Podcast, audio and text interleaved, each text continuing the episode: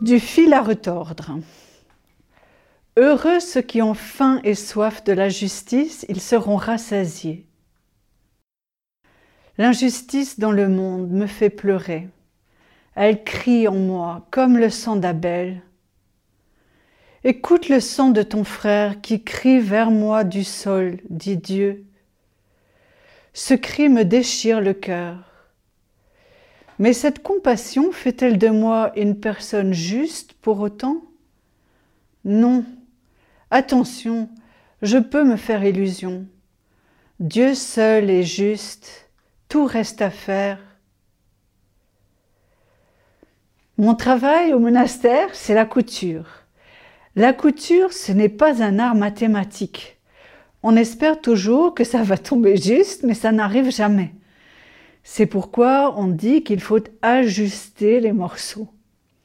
Tirer un peu sur le tissu, faire des fronces, recouper, jusqu'à ce que ça tombe correctement. Dans nos vies, c'est pareil. Il faut s'ajuster et non pas chercher à être des justes. S'ajuster, ça ne se fait pas tout seul. Il faut être au moins deux pour cela.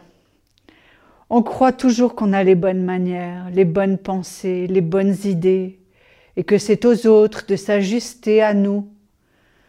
Mais c'est l'autre qui nous ajuste. On se laisse ajuster par lui, l'autre, au tout autre.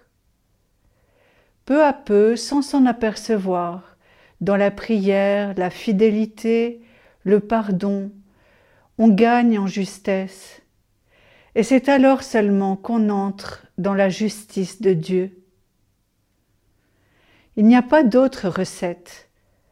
Avec Saint Paul, je veux tâcher de gagner le Christ afin d'être trouvé en lui, n'ayant plus ma justice à moi, mais la justice par la foi au Christ, celle qui vient de Dieu et s'appuie sur la foi.